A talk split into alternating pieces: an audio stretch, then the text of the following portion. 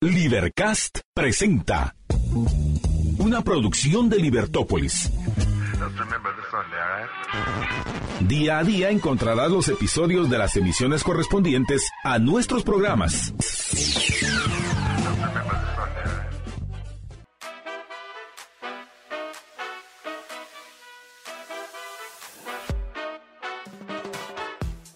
Buenas tardes queridos amigos, estamos este viernes 17 de febrero, la semana de San Valentín. Espero que la haya podido pasar con esa persona especial. Me acompaña en cabina mi hermanito Stefan Juárez. Qué gusto tenerte eh, otra semana más. Sí, qué gusto poder compartir nuevamente la cabina contigo y otro viernesito. Como bien mencionas, la semana del Día del Cariño.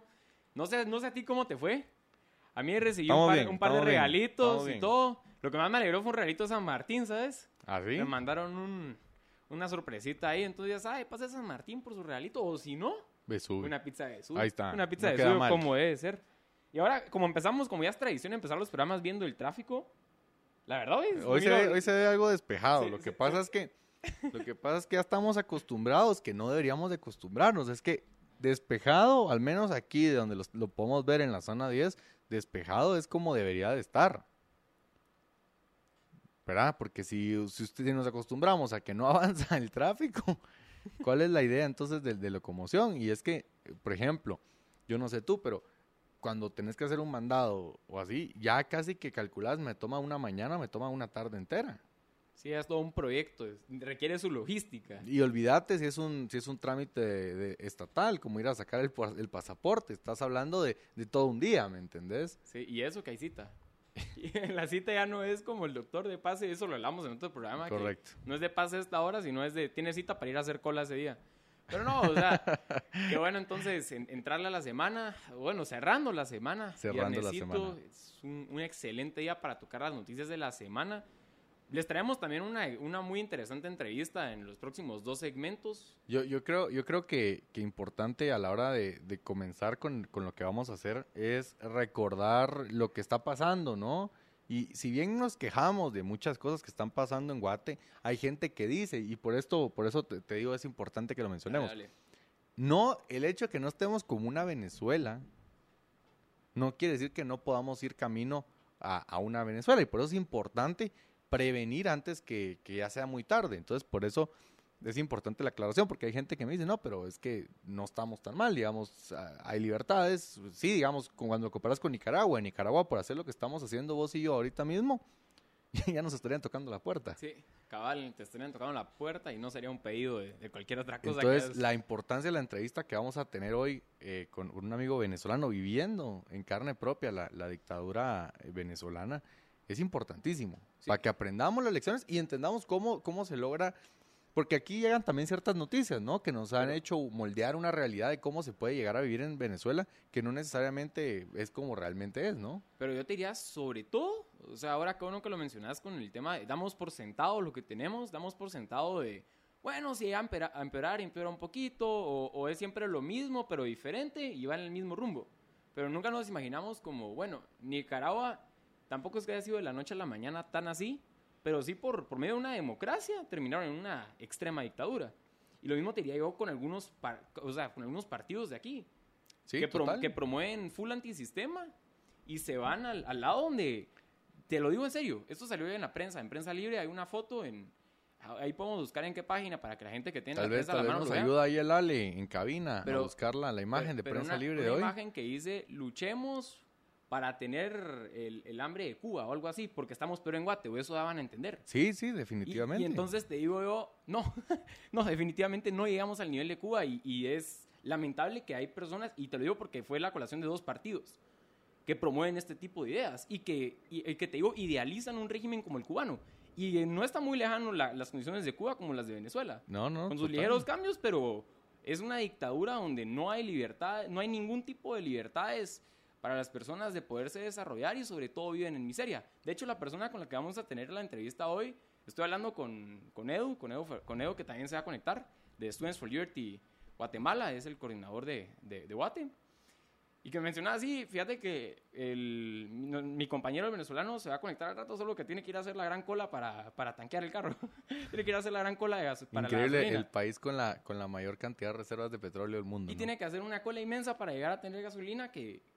en- míralo aquí, o sea, aquí podés ir a, las, a cualquier gasolinera y probablemente no va a haber cola. Ya nos podemos quejar del precio en otro momento, pero lo que te digo es no va a haber ese, sistema de colas como, como, en, como en Venezuela y, y sobre todo, te lo mencionaba por el contexto de... La cola no es para echar gasolina, es para llegar a la gasolinera. Y lo que gastas de gasolina para, para Ah, tanquear, pero a lo que vamos es entonces, estos sí son temas que nos, que, que nos competen y sobre todo en un año electoral. Sí, Porque sí. tenemos esos partidos que promueven este tipo de ideas y yo creo que si entendemos desde la perspectiva de, de un venezolano que ha vivido en carne propia eh, y sobre todo porque está interesado en los temas de política y ha estado bien metido informándose sobre todo, que te pueda decir cómo llegaron a, a ese punto o cómo se siente vivir en un país así, nos pone en un contexto mucho más realista. Legítimo, legítimo, y nos, y nos, y nos fuerza, pero Bueno, entonces tenemos pero- algunas red flags aquí. Algunas que- red flags que yo creo- nacionales. y, me gustaría empezar con las declaraciones de- del ministro, que si quieres tú, tú profundiza en la nota y yo te voy a dar eh, la, la introducción. Eh, la semana pasada justamente estábamos hablando del problema que es que el IX, eh, como institución, yo te voy a decir algo. Mucha gente eh, habla de que el IX es ineficiente, que no opera, que mejor sería privatizar y, y ok, tal vez, eh, tal vez eh, podemos afirmar que una solución privada podría ser mejor, buscando ejemplos de otros países, pero de momento el IX es más eficiente que el Ministerio de Salud. Y sería mucho más eficiente si el Estado le pagara los 60 mil millones de quetzales que le debe. Porque esa es otra cosa. El IX lo sostiene la iniciativa privada, todos los trabajadores de la iniciativa privada y todos los patronos de la iniciativa privada. Y sin embargo, todos los empleados, inclu- sobre todo el mayor empleador de, de- de- del IX, que es el Estado de Guatemala, eh, pueden usar esos servicios. Entonces, al final, vos tenés una gran parte de, usuarios que no están contribuyendo al mantenimiento de, los servicios, de las instalaciones. Entonces, es un gran problema. Y exigirle al Estado que pague lo que debe al, al, IX no es ningún favor. Es más, debería de ser... hasta- es que es hasta contradictorio. Vos no te puedes atrasar en el pago de impuestos, pero el Estado puede alargar a los años, a la eternidad, el pago de lo que le debe al IX. ¿Verdad? Y entonces eso va amarrado con lo que salió diciendo ya el ministro. Sí, y, eso es con, con un artículo de Jorge Jacobs, que salió en Prensa Libre, que, que se titula Quede al pelo el ministro. Y yo creo que esa fue una reacción que también recibimos de tu parte, sin saber el Sí, título del, sí. del, del artículo cuando mencionamos lo que dijo el ministro, y es que el ministro de Finanzas Públicas, Edwin Martínez, quiso justificar por qué el gobierno no paga la deuda del IX. Y, y yo, tú lo mencionaste muy bien. O sea, cualquier empresa que quisiera dar esa, esa justificación o que quisiera decir, no, nosotros no tenemos por qué pagarlo, sería, es más, ustedes deberían estar agradecidos si lo pagamos. A ver cómo le iría. Así es. En cambio, aquí, el ministro lo, lo que terminó diciendo, explicó que el, o sea, tergiversó el artículo 40 de la ley orgánica del IX y, y en el decreto 295 que dice la cuota del Estado se debe financiar con los impuestos que se creen o determinen para tal efecto. Entonces, para resumirles el artículo de Jorge Jacobs, explica muy bien una cuestión que la mayoría de personas que ya recibieron clases de lógica entienden.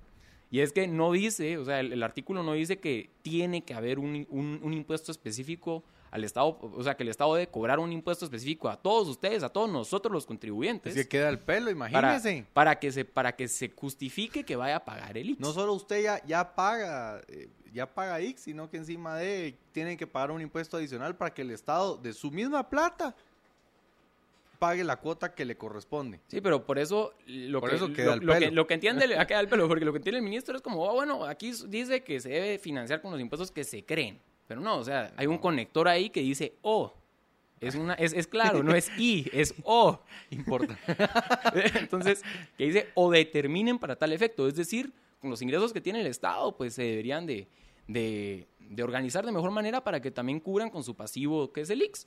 Que, que muchos no lo reconocen, y ojo con eso, porque entonces tergiversan los indicadores macroeconómicos de Guate y dicen, miren, nosotros tenemos un Estado que no está, está muy poca, o sea, no está endeudado, tenemos una deuda muy poca, eh, o sea, que es, que es muy, muy pequeña, y podemos endeudarnos más. Y entonces tenés unas, unas estadísticas que no te reflejan la realidad.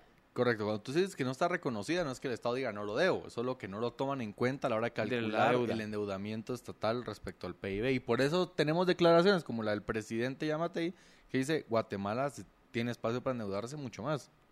Así es, y entonces ahí a, a lo que vamos, y eso también te lo digo con, con los indicadores macroeconómicos de, de Guatemala, o sea, en general sí estamos bastante bien. Tenemos un estado re- relativamente pequeño, por ejemplo, el, el presupuesto de 2023, prácticamente el 70% se va en funcionamiento. Un 14%, o sea, más o menos un- unos cuantos porcentajes, se va en pago de la deuda. Y te queda un 15% en inversión. ¿Por qué te menciono este punto? Porque hoy tuvimos una conferencia donde un, un persona, una persona que muy interesante los puntos que dio, pero mencionaba también que el Estado debería invertir más, que debería haber más obra pública. Pero cuando miras la proporción del presupuesto que se va en inversión por parte del Estado es, es poco. Es poco. Entonces, la única solución, y de hecho eso es bueno, siempre y cuando tengas alianzas público-privadas. Así es, que empiezas a- eso, que eso es lo que defendemos acá. O sea, aquí es, ok, si, que el Estado no lo haga, hasta mejor para nosotros, porque no, no son el constructor más eficiente, pero que haya obra. Entonces, ok, no usemos los recursos públicos, pero usemos el poder que tiene el Estado para crear las condiciones, las reglas del juego y, y crear los incentivos para que vengan empresas a invertir y que haya infraestructura. Al final, lo que queremos es que nosotros como ciudadanos podamos disponer de infraestructura, de servicios de calidad. Y sobre Si todo... los da el Estado o no, no es el punto importante aquí. Lo que importa es que el, dinero que nos quitan, porque muy interesante, hay gente que cree que una vez que nos quitan nuestra plata, ya, ya no es mía, ya me la quitaron. Y, hay- y habemos otros que decimos, ok, mm, por la fuerza me lo quitan, ok, con, Ahora que retribuya. Pero igual sigue siendo mi plata, o sea, si ya me la, aunque me la hayas quitado, yo, qui- yo quiero seguir pudiendo, eh, digamos, por un lado, auditar el uso que le estás dando a mis recursos y por el otro, poder e- evaluar el, el- el bien que me estás trayendo, Sí, ¿verdad? si hay realmente una contraprestación contra los costos que estás asumiendo y, y- y- y es, y es muy correcto. Ahora bien, lo que yo te diría con, con el dato que te mencioné, prácticamente el 70%, o te puedo decir, eso sí estoy seguro, que es más de dos, dos tercios del, del presupuesto 2023 se va en funcionamiento y eso no varía mucho de año con año. Te diría yo, ¿qué tal si, si la gente dice, bueno, es muy complicado tener alianzas público-privadas o hay que ver la manera de, de que se, se maneje de una manera más transparente, eso tiene que ver también con, el, con la parte de certeza jurídica para que empresas privadas de bien, por así decirlo, se interesen en invertir también en el país. O sea, más allá de eso, te diría yo, en ese 70% del funcionamiento, bueno, alrededor del 70% que se va en funcionamiento, ¿cuánto de eso podríamos recortar y decir, bueno, ¿por qué no tiramos eso a inversión pública si queremos sacarlo del mismo comal? ¿Cuántas plazas fantasmas no podemos sacar? ¿Cuántas, se- bueno, tal vez no todas las secretarías, pero diría, más de alguna secretaría fácilmente se puede cerrar porque no, no trae ningún bien con lo que tú decías de la contraprestación de mis impuestos. Y entonces te diría yo, una reorganización de ese modo, ahí sí podría sacar de lo mismo que ya, ya le exigen a uno pagar de impuestos, sacar una obra pública que sí favorezca, por ejemplo, la- mejorar las carreteras y lo que querrás sin alianzas público-privadas. Construir un tren que prometiste en campaña. Lo de los baches, y- y lo de estás- los baches. Y estás en tu último año, ¿verdad? Aunque eso es bien curioso, porque siempre cuando es el año electoral, o sea, cuando es ya el último año de, de gobierno de, del, del gobernante que sale, es cuando empiezan a hacer las horas, es cuando empiezan a, cuando empezás a ver Vista Hermosa, que empiezan a asfaltar nuevamente y en un montón de lugares que te preguntas por qué no se hizo antes. Pero no sé, tal vez son, son preguntas que uno se hace solo así. Entonces, para cerrar esta, esta nota de, de leaks y del Estado, eh, importante, como ya le explicaste muy bien la gramática y la semántica al, al ministro, no dice en ningún lado que hay que poner un nuevo impuesto. Entonces, esa excusa de yo no pago porque no hemos sacado el nuevo impuesto con el que vamos a financiar el pago al IX, no vale. Lo que sí vale es que auditen todos los préstamos que han aceptado, que auditen el gasto público, como bien mencionas, ok, de los ahorros del 70% de funcionamiento, lo que logremos ahí ahorrarnos de plazas fantasma, de burocracia innecesaria, lo que podamos automatizar, ¿verdad? Que se vaya al pago, al pago de la deuda del IX y sobre todo que haya una voluntad política por hacerlo, que eso es otra cosa que a mí me preocupa.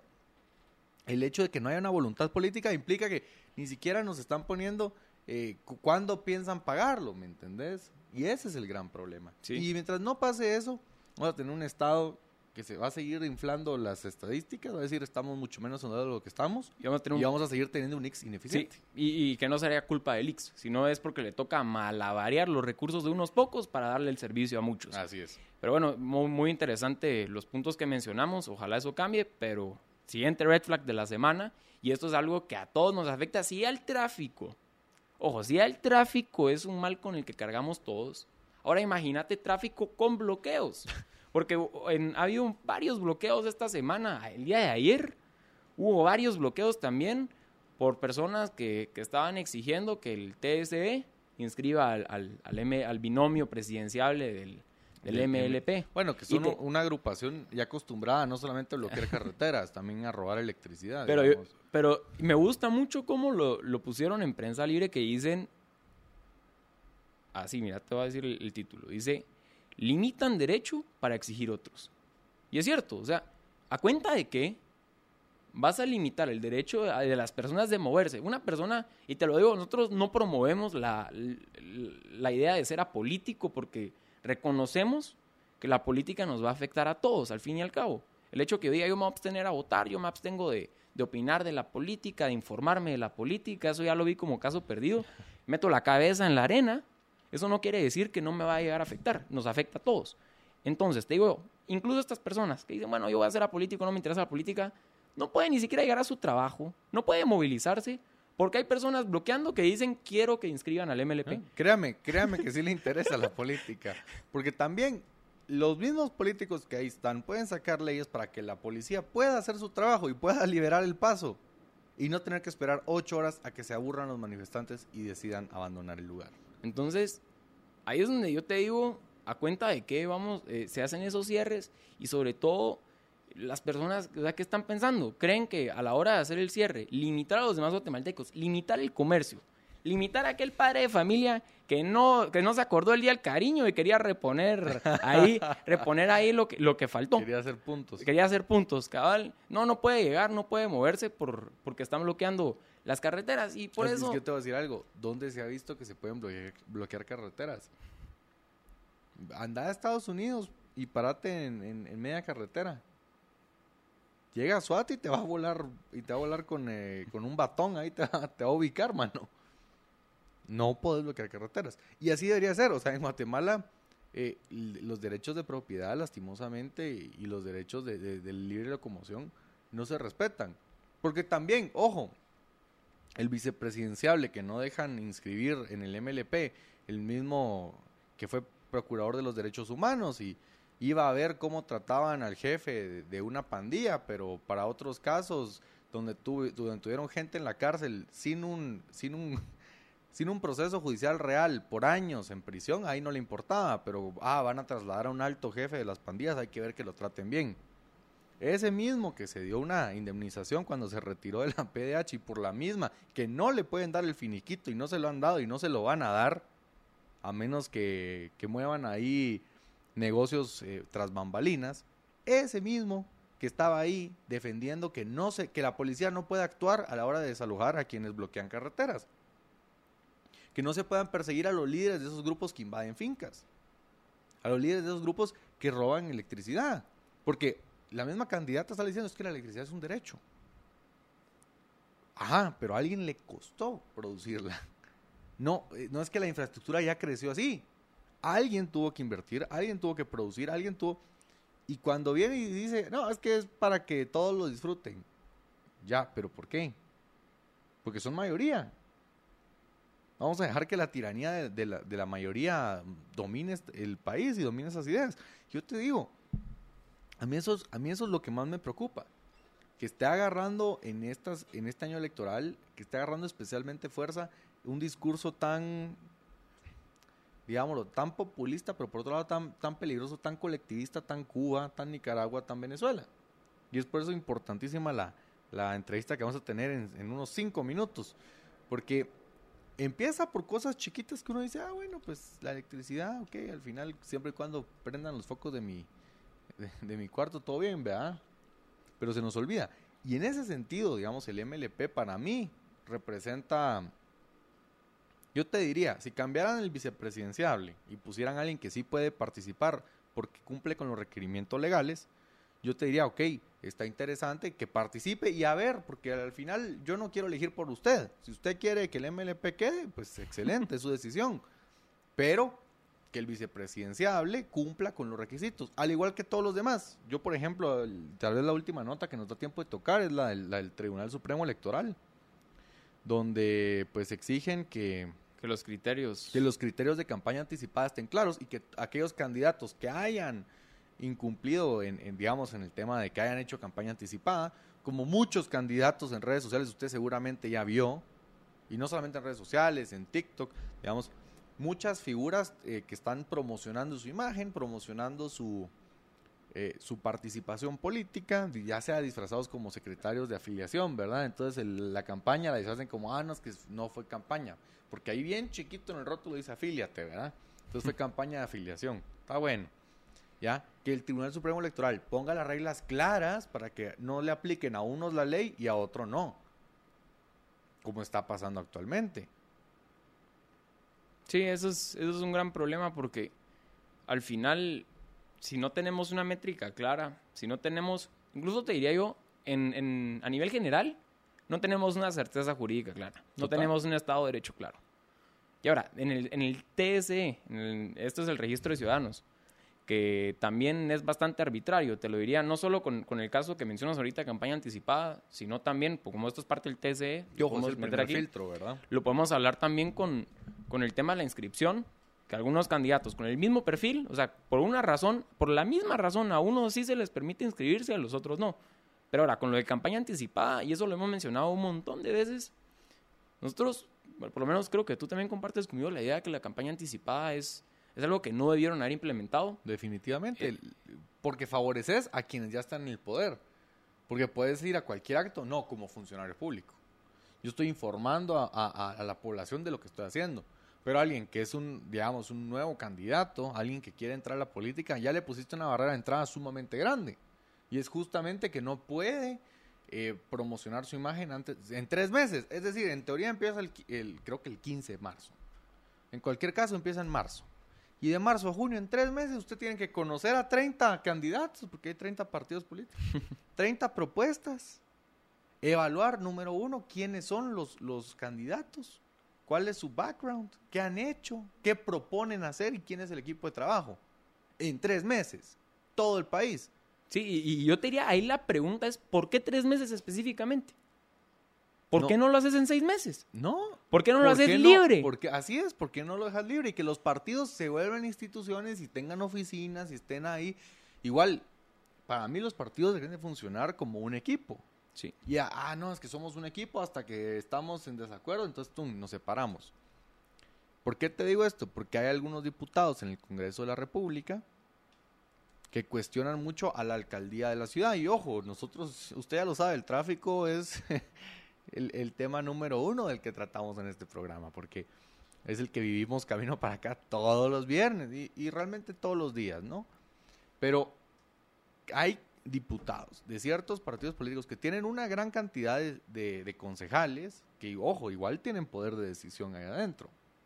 Y critican. Pero ¿y qué han hecho los concejales para promover eh, soluciones? Ese es el gran problema, que son partidos políticos y, y lo manejan como que yo desde mi trabajo en el Congreso, está bien. Pero vos sos parte de una institución y en teoría así debería ser.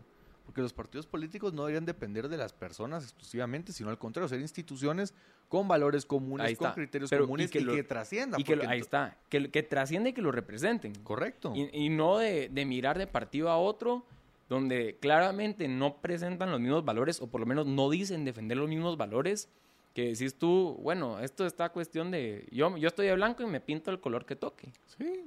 Y bueno, eso, eh, y eso con lo de trascender, creo que también es clave, porque yo te diría, si tenés un gobierno, porque muchas personas, y eso es un argumento para, para el caso de Bukele, y con eso vamos a cerrar porque ya, ya vamos a entrar Sí, a, la- estamos- a la gran en entrevista, tiempo. pero te diría en el caso de Bukele, que muchos justifican, ah, que queremos que él quede los cuatro años seguidos, que es inconstitucional en El Salvador, porque queremos que siga con los proyectos, que lo siga movilizando. Entonces te digo yo, un partido fuerte, un partido que demuestre los mismos valores, que tenga pro- proyectos que trasciendan más allá de un gobierno, que hagan las cosas bien, yo creo que es un incentivo para que uno vuelva a votar es, por el es- mismo es un partido. incentivo a hacer las cosas bien y tener gente buena en el partido, porque ojo, también nos ha pasado que mucha gente dice, a mí este candidato me gusta, Pero el partido pero el no. resto del partido no. Y Y, ahí- se vale, y se vale, porque hay mucha gente que se, que se apalanca de candidatos populares y son cuates que han en- deshecho en este país. Sí. Ah, pero porque este carita está en mi partido, aquel jala votos y yo ando igual que aquel y, y al final y eso, quedo. y eso te lo digo, eso ya está dentro del Congreso. Ahora, fuera del Congreso, con los listados cerrados, es pongamos en la casilla 1 o 2 a los candidatos que la gente no quiere. O los candidatos que nosotros queremos que entren. Y en la, y la casilla 3, que el candidato que la gente quiere. Y pues, pues, cerrando este, este eh, segmento, listos para entrar a la, a la entrevista, tenemos ahí unos comentarios en, en Facebook a nuestro querido Ricardo, que dice, el señor Jordán fue uno de los procuradores más criticados por pelear el derecho de personas victimarias y desproteger a las víctimas. Totalmente de acuerdo. Lastimosamente, ahí eh, en su momento la Procuraduría de los Derechos Humanos eh, ni lo escondía, ni escondía los intereses, la agenda que tenía y sobre todo, a mí en lo personal sí me molestaba bastante que se iba exclusivamente a, a- a como que a molestar la labor de los policías, por ejemplo, ¿verdad? A limitar que se haga, eh, que se haga el cumplimiento de la ley. Y está bien, yo estoy a favor de los derechos humanos, ¿quién puede estar en contra? Ahora, cuando solo aplican derechos humanos, cuando por fin se está imponiendo el orden en el país, ahí, es cuando está mi problema, porque digo yo, ¿qué pasa con todas las víctimas? Ah, ahí porque no son las más populares, por, lo, por el motivo que sea, porque no le interesaron. Va, también se va a decir porque no le interesaron. Era su trabajo y por ese motivo para mí no fue un buen procurador, ¿verdad? Entonces, vamos a ir a un, un breve corte comercial y regresamos en unos segundos con la entrevista a nuestro amigo en Venezuela.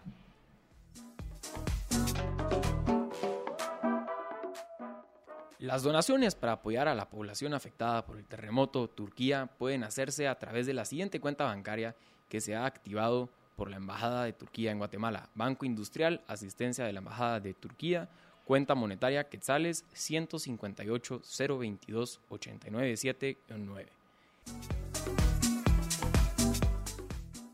Y estamos, y estamos de regreso en Libertópolis por la tarde este viernes 17 de febrero. Nos aco- me acompaña en cabina mi hermanito Stefan Juárez y nos acompañan a través de un enlace de Zoom nuestro querido Eduardo Aguilar, coordinador de Students for Liberty Guatemala. Eduardo, ¿qué tal estás? Ahí está. Buenas tardes, Eduardo. ¿Nos puedes oír? De nuevo reconectándome, dame un momento, ¿eh? ¿Cómo están? Muy buenas tardes. ¿Qué tal, Edu? Qué gusto tenerte en Libertópolis otra vez. Esta, es- en esta ocasión tenemos una entrevista sumamente importante, considero yo, y es eh, para aprender acerca de... Ya aprendimos de Nicaragua, ahora vamos a aprender de Venezuela. Yo creo que el ejemplo más dramático del, a donde nos lleva el, socialismo, ¿no? Eh, claro que sí. Fíjate que de pronto hablar de, de Venezuela es bastante fácil desde teorizar. No sé, acá tenemos bastantes centros liberales que toman análisis del, muy buenos, análisis muy buenos del Freedom House, análisis muy buenos del Cairo Institute, análisis muy buenos de, digamos, diferentes, diferentes instituciones que se dedican, más allá de defender las ideas de la libertad, a intentar comprender los fenómenos que afectan a los derechos civiles y políticos de las personas alrededor del mundo. Sí. Entonces, esto es para que las personas que nos escuchan no crean que necesariamente estamos en, en un sesgo eh, al tratar este tema completamente ideológico, sino más bien de ejercicios de acciones humanas naturales, ¿no? Y pues bueno, hablar de, hablar de Venezuela, justo en este momento eh, creo que estamos esperando a un coordinador, investigador y activista por derechos civiles en, eh, en Venezuela. Vamos a ver si, si se nos suma. Pero para comenzar a hablar de ello, ¿verdad, muchachos, al fin y al cabo, eh, yo creo que pudiéramos iniciar la conversación partiendo de, de algo que se hablaba la semana pasada sobre Nicaragua, y es si una generación que hereda un sistema dictatorial debe de estar condenada a vivir en un sistema dictatorial. Y hacer el ejercicio mental de si ellos están cambiando, si realmente se está desgastando el modelo chavista que, que luego se hereda a, el modelo, bueno, del tipo que heredó porque un pajarito le dijo en sus sueños que tenía que ser presidente, como puede ser Maduro, más allá de lo que, que Cancao le, proteja o demás, pues eh, un tipo que, que, hereda por el cuentecito del pajarito y pues realmente por todo el respaldo de La Habana. Y si esta generación ve cómo han matado a la gallina de los huevos de oro, por decirlo localmente, y esta este grupo de personas jóvenes del Partido Comunista y el, o el Partido Socialista, ¿no? para ser muy específico, de, Venezuela, quiere transicionar hacia un modelo más chino con zonas económicas especiales y cree un poco más en, la, en, el cuento de la socialdemocracia como un objetivo sostenible. ¿no? Yo creo que esa es una de las grandes preguntas que nos, o primeros ejercicios que deberíamos de hacer tanto preguntarnos si realmente el sistema político venezolano está condenado a que generación tras generación tengan que vivir lo mismo y no puedan lograr un cambio, o si por el contrario también hay una nueva generación de, gente que ya ve, pues ni modo, el comunismo a la clásica, pues sí, ya definitivamente es un modelo que por la administración central de la economía, de la economía no sirve, y entonces intenten como ya está pasando en algunas playas de Venezuela, comenzar a abrir hoteles privados, comenzar a, desarrollar áreas para libre mercado. Y a partir de estas zonas económicas especiales en algunas ciudades de Venezuela, la juventud del Partido Socialista Venezolano se, se, anima a transicionar, ¿no? Correcto, sí, digamos, tal vez eh, empezando por, por, lo que mencionabas de, de, cómo llega Nicolás Maduro al, al poder, digamos, Nicolás Maduro gana con, según el, el Consejo Nacional Electoral de Venezuela con 6.250.000 votos, más o menos. Y desde, pues, desde que asumió el chavismo, más de 7 millones de venezolanos han abandonado Venezuela. Entonces yo creo que, que ahí, ahí, ahí votaron los venezolanos con los pies, ¿verdad? Eh, la opinión que tienen de, de, de, las políticas, ¿no? Y tal vez el modelo de eso de hacer pequeños oasis dentro de Venezuela puede ser una solución a corto plazo.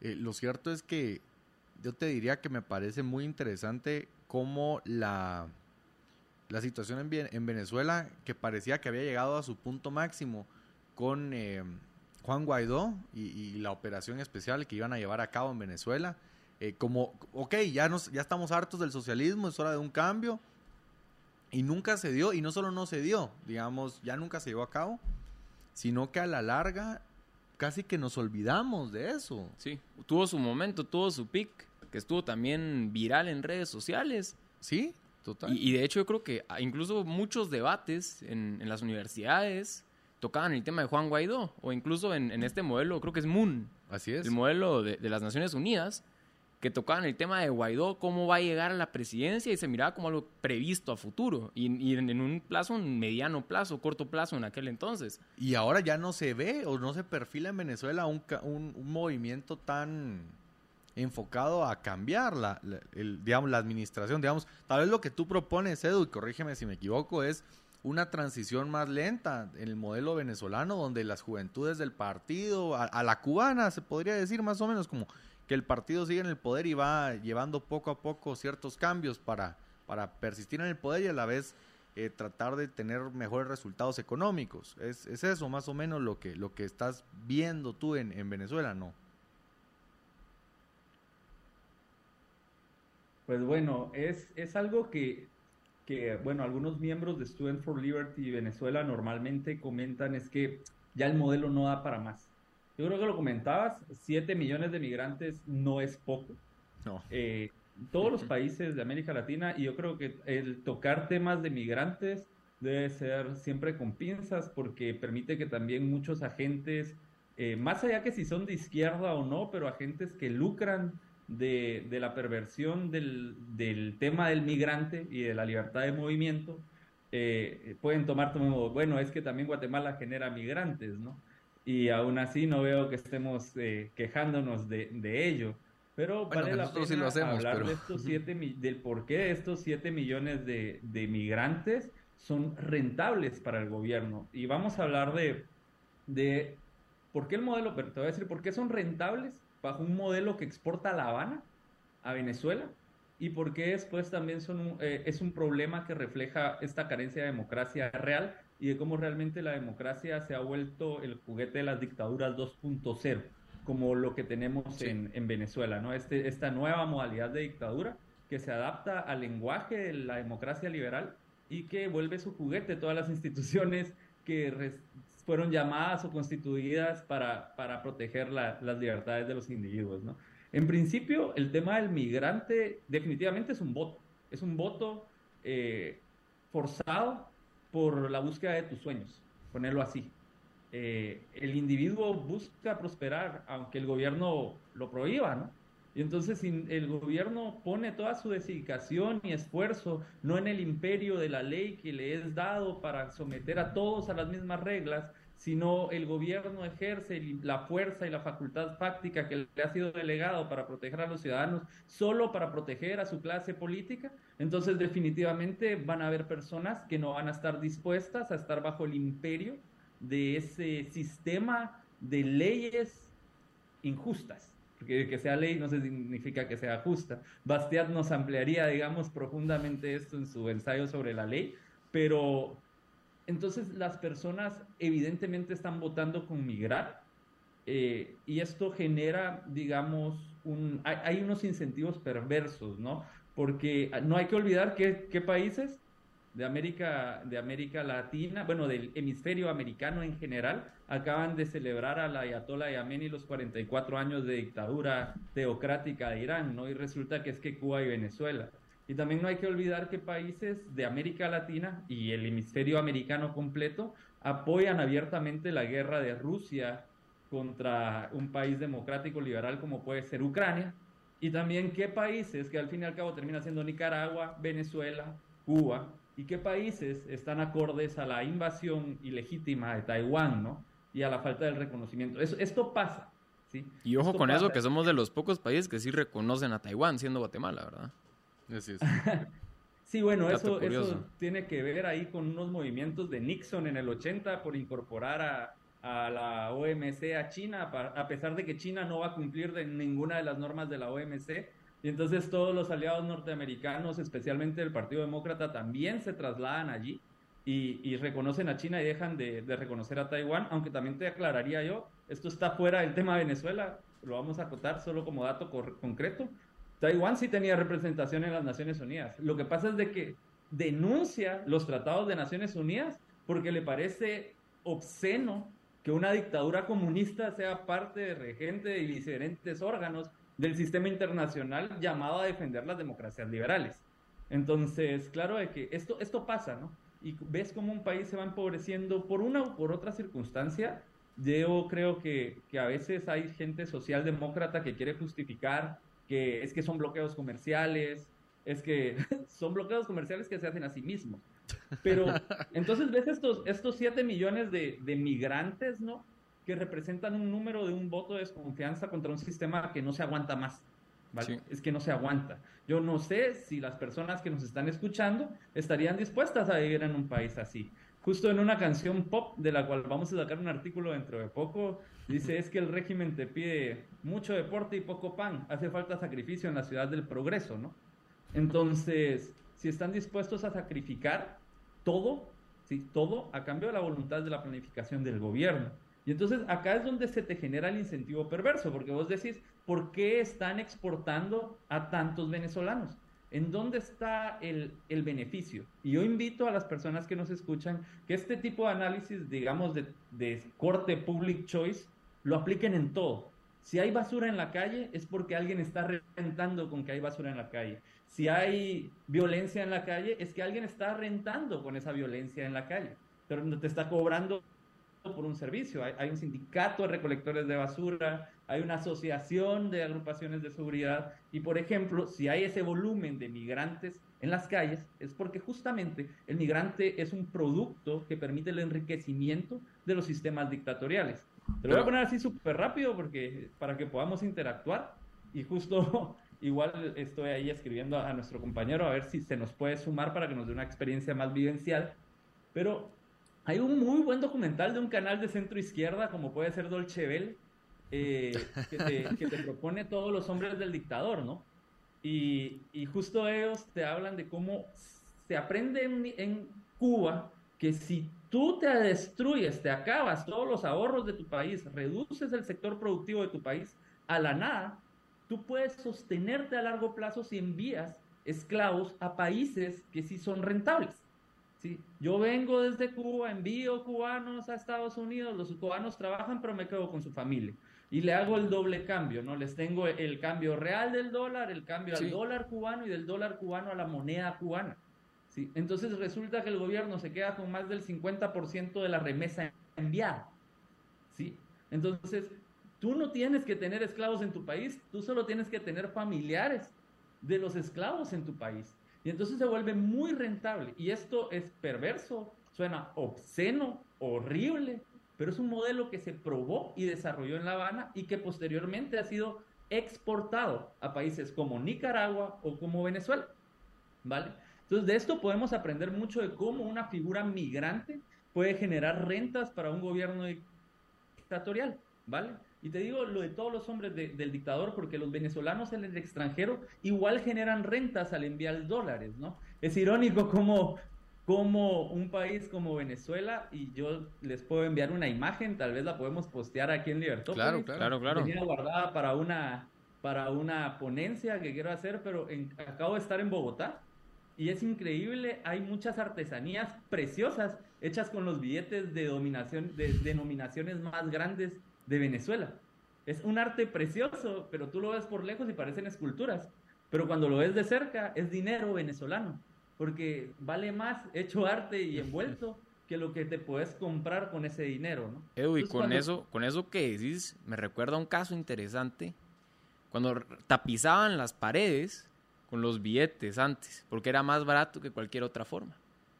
Y es donde lo que tú decís, termina siendo el papel vale más en cualquier otro uso que como medio de intercambio, porque no tiene la aceptabilidad, porque la gente reconoce que eso ya no tiene valor.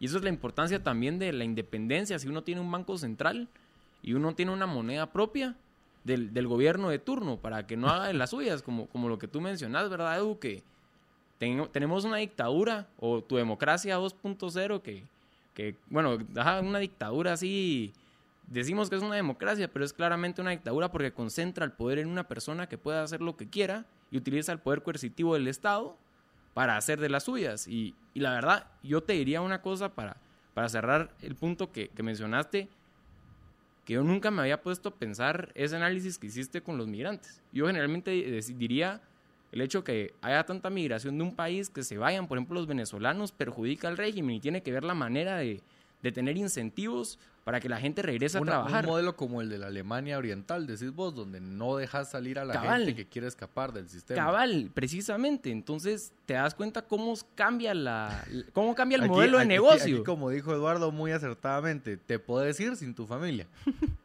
o sea, siempre y cuando la familia se quede conmigo, dale viaje. Y ahí está el problema, ¿verdad? Porque generas, como bien diría, un incentivo perverso para que el régimen lucre a través o a costa del trabajo de las personas que pueden ejercerlo en el extranjero y no dentro del país. Y eso es, y eso es un gran problema. Sí, porque le da sostenibilidad al régimen y a la vez te permite tomar el control. Porque, ojo, si estos 7 millones de, de, de, prácticamente exiliados, pues, porque no se van por otra cosa más que no hay las condiciones para vivir en su propia tierra, ¿no? Eh, pudieran votar, seguramente votarían en contra del régimen y lo votan en unas elecciones. Pero el hecho de que oh. no estén, bueno, o, se la roba ahí el, se la roba ahí el dictador, pero por lo menos sería más obvio, ¿no?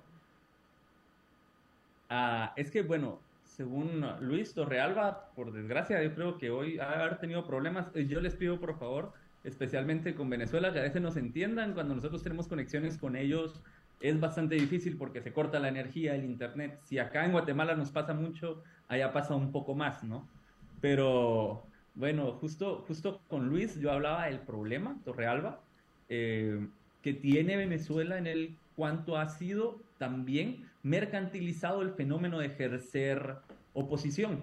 Y a las personas que nos escuchan, creo que justo ahora que estamos en un proceso electoral, yo quería que él tocara ese tema para que nos hablara de forma más vivencial sin embargo lo voy a intentar hacer lo mejor posible yo, de cómo ser oposición también tiene su renta política.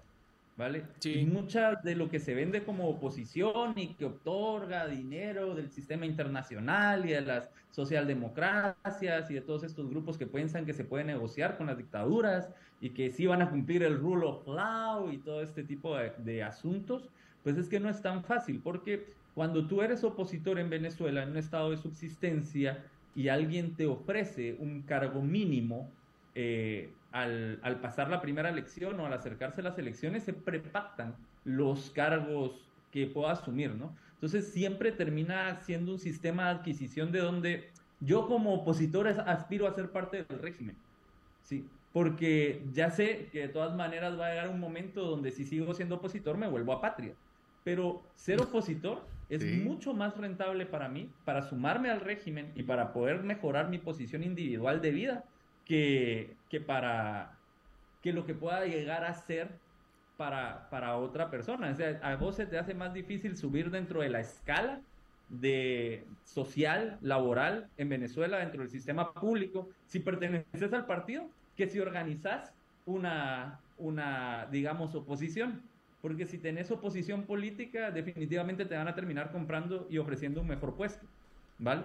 Entonces, y, y, ojo, y ojo, la oposición cosas... en Venezuela, perdón, aquí, aquí un punto que me parece importante hacer, la oposición, la misma oposición en Venezuela, digamos, Leopoldo López, que todos veíamos como el opositor, tanto a Hugo Chávez como a Nicolás Maduro.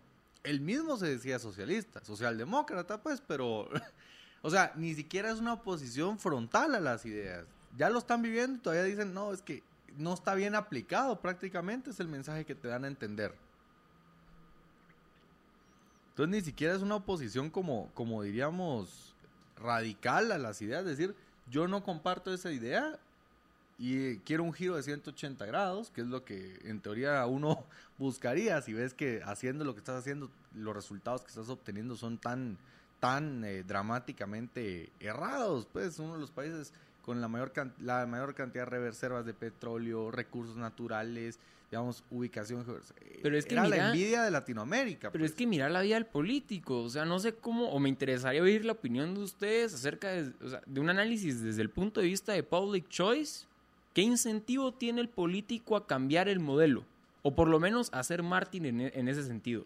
De decir, yo me voy a sacrificar como político y voy a ver la manera de cambiar el sistema y de dejar las cosas bien. Pero es una pregunta que vamos a dejar para el próximo segmento porque tenemos que ir a corte. Y en el próximo segmento, en caso que, como las circunstancias en Venezuela, como bien nos dice Edu, tenemos que tener conciencia y tenemos que entenderlos. Tal vez no puede que no se conecte nuestro otro invitado, pero en todo caso tenemos al gran Edu que sí maneja una relación muy, muy estrecha con personas de Latinoamérica, incluyendo Venezuela, que nos puede dar también un contexto bastante bastante similar. Y antes de ir a corte, recuerde que el jueves 23 a las 7 de la noche, hora Guatemala, María Dolores Arias conversará con los Liberhéroes Plus y Liberhéroes VIP de la Liga de los Liberhéroes acerca de amor, de cortar las venas o virtuoso. Este es un beneficio exclusivo para los Liberhéroes Plus y VIP. Todavía tienes tiempo para unirte a la Liga de los Liberhéroes y participar en la conversación. Solo debes ingresar a nuestro sitio www.libertopolis.com, pulsar el banner únete a la Liga de los Liberhéroes y suscribirte. También tenemos ahí una página de Patreon como patreon.com slash libertópolis.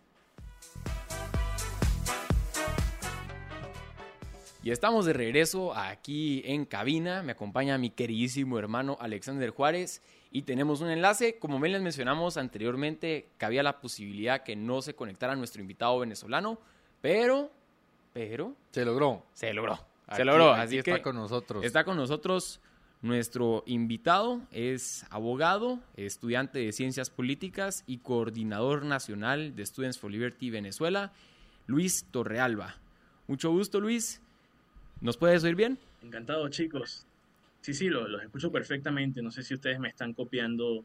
Oigan, Fuer, se le escucha eléctrico y, y bueno, casi, casi que no entramos en el programa, pero siempre hay una forma de salvar todo acá. Es lo que aprendemos en dictadura.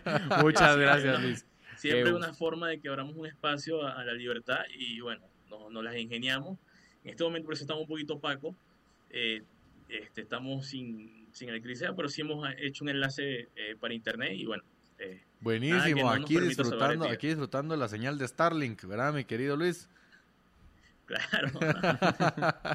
pues nada, aquí encantados de tenerte en el programa. Ya eh, Edu Aguilar, coordinador de Students for Liberty para Guatemala, ya nos había dado una introducción muy interesante al, análisis de la situación de Venezuela. Digamos, ya, ya nos explicó el, el modelo sumamente eficiente, pero a la vez dramáticamente perjudicial para las familias venezolanas, donde el mismo modelo a la hora de expulsar venezolanos, a la hora de, sacar eh, venezolanos del país, eh, esa, esa, misma expulsión les genera las divisas y las rentas necesarias para mantener dentro de las fronteras el, el, sistema, ¿no?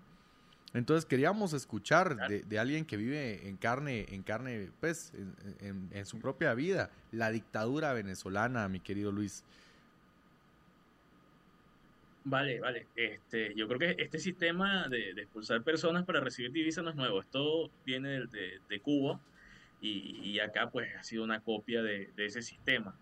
Eh, lo que pasa con Venezuela, y, es una diferencia con Cuba, es que acá al abrir ellos esa puerta de entrada de divisas están de cierta forma abriendo una puerta al mercado.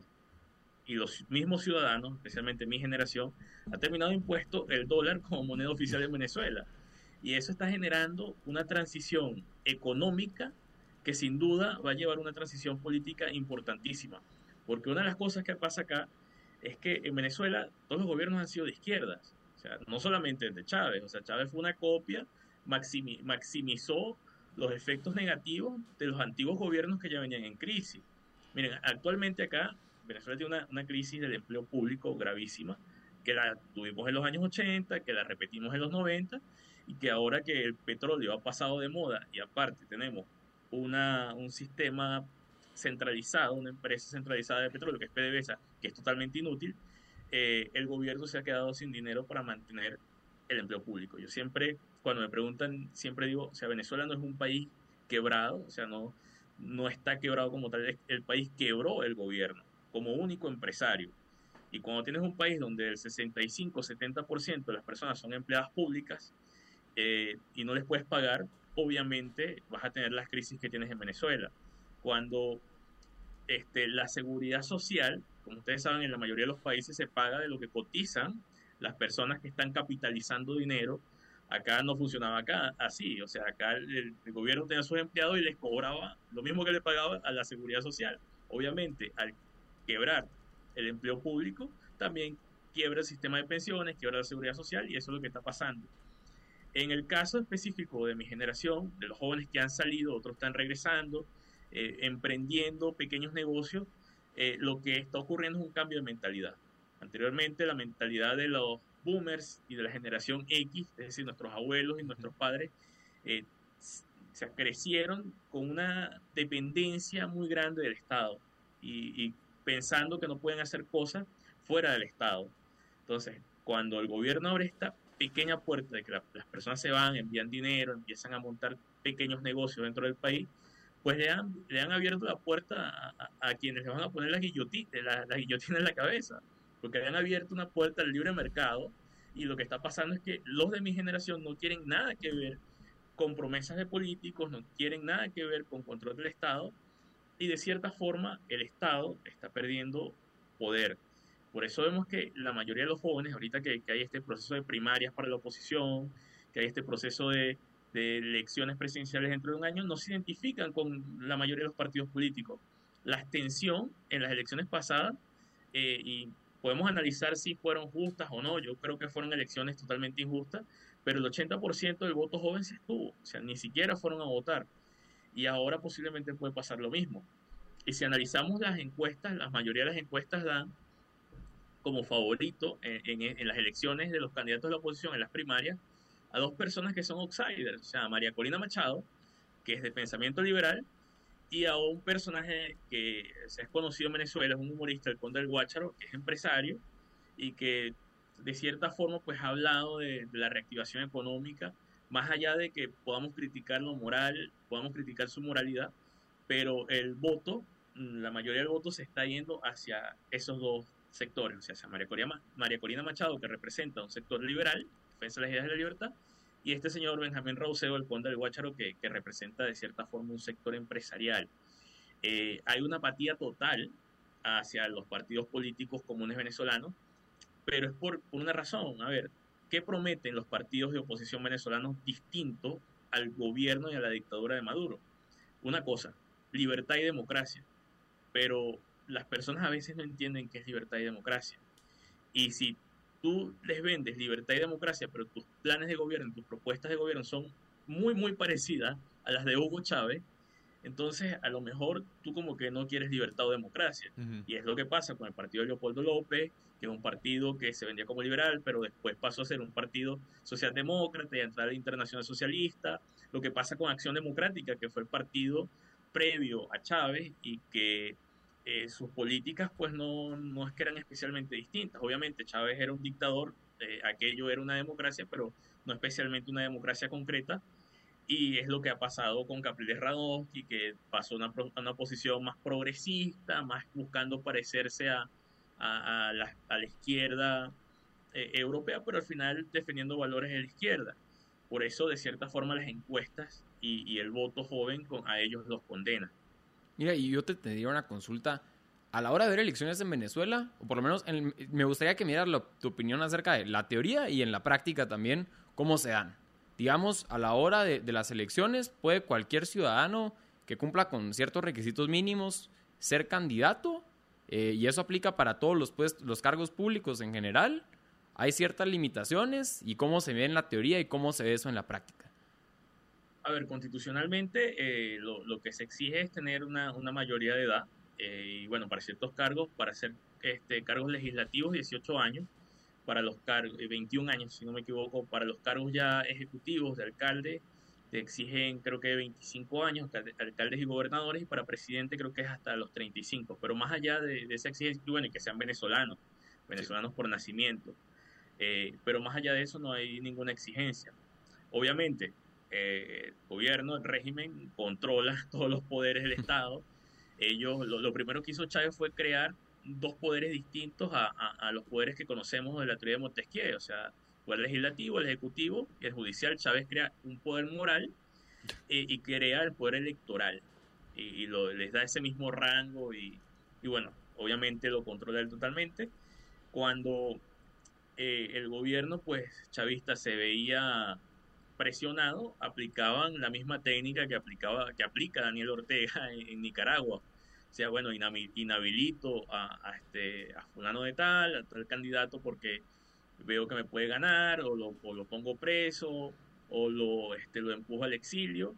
Eh, obviamente ellos respetan desde cierto punto eh, que se puedan inscribir, pero cuando se van a inscribir las candidaturas actúan de esa forma o inhabilitan el partido o inhabilitan el partido. Oh, okay. Entonces ellos se venden, no, no, no, o sea, nosotros respetamos totalmente que se inscriban, pero como ya están inscritos o cuando tienen intenciones de participar, buscan la, la forma de, de, inhabilitarlos políticamente o los compran, que es lo que ha pasado aquí también.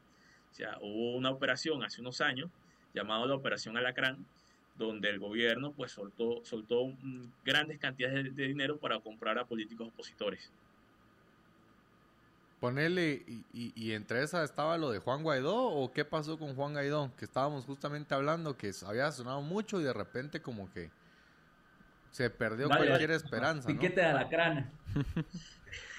vale, vale, ese es un tema muy complicado, yo creo que, que tendríamos que tener un programa completo para, para analizar qué ha pasado ahí. No, definitivamente, sí, pero así como a, a grandes a pinceladas, a pinceladas. Sí, sin duda, el, el gobierno interino... Eh, o sea, da muestras de que, de que eh, ocurrieron hechos graves de, de, corrupción, por eso se rompe, por eso es que se rompe este gobierno interino y rompen todos los partidos políticos.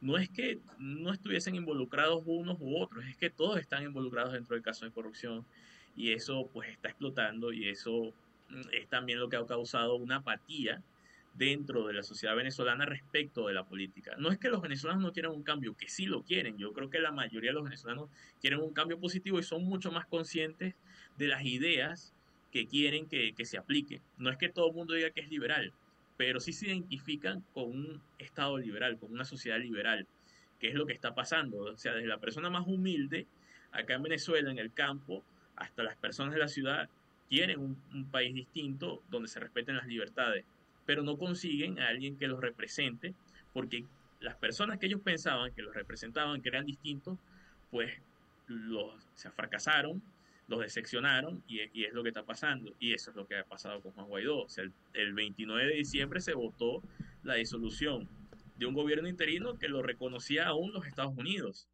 Y prácticamente toda la comunidad internacional que apoyaba a Venezuela quedó en ridículo. Que, ojo, para mí como venezolano me da vergüenza de que nos reconozcan un montón de personas, de que nos estén apoyando en esta lucha del gobierno interino y de que terminemos dándonos un tiro en el pie con eso. Sí, es un gran problema. Yo creo que, o sea, más allá de Juan Guaidó, lo que mencionas que la gente ya busca ideas más, liberal, más liberalistas, no es que todos sean como liberalistas como bien mencionas, pero eh, que ya, ya no simpatizan tanto con estas ideas socialistas o ya no se dejan vender a, a, un candidato que les diga o algún partido que les diga les vamos a dar todo porque ya están viviendo un político que les ofreció todo y no les dio nada o que la brecha entre lo ofrecido y lo, dado es, es muy grande. Yo te diría, ¿cómo ves tú para los políticos que quieren incursionar en, y quieren hacer un cambio en el gobierno? O sea, ¿Qué medida crees que sería la manera para que ellos logren entrar y hacer un cambio en el gobierno y pasar sobre todo esa brecha entre aquellos que son parte de la, oposición y terminan vendiéndose al partido de turno y luchar dentro de la, de la figura democrática para no, no decirlo como un golpe de Estado, sino hacerlo democráticamente? ¿Crees que es posible o lo ves algo muy idealista? A ver, yo, yo creo que en política no, no hay nada imposible.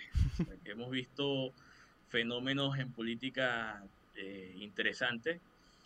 Yo no lo descartaría, pero creo que Venezuela tiene una particularidad que la tenemos en toda Latinoamérica, pero que en Venezuela eh, es mucho más fuerte, que es que no existe madurez en las personas que están dentro de la política.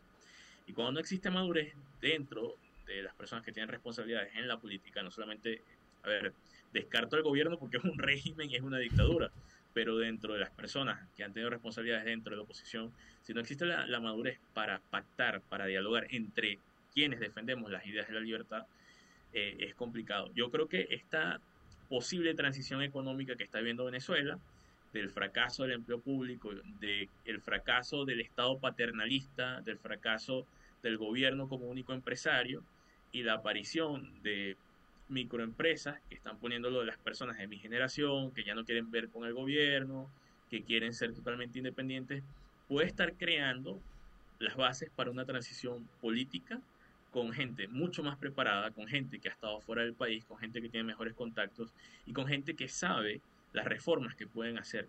O sea, yo creo que de, toda, de todas las crisis puede salir algo positivo. Y yo creo que, que eso que está ocurriendo ahí, que a lo mejor no lo vemos a simple vista. Y mucha gente, a ver, eh, la, la, generación boomer y la generación X me, me, critica mucho a mí eso de que, bueno, ¿dónde ves todo ese cambio? Pues yo lo estoy viendo en todos los chicos que están buscando emprender y, y, y este, y crear prosperidad en un ambiente totalmente complicado y no depender del gobierno. Yo creo que en esas personas, en los próximos años, va a estar la capacidad de llevar adelante una transición política en Venezuela.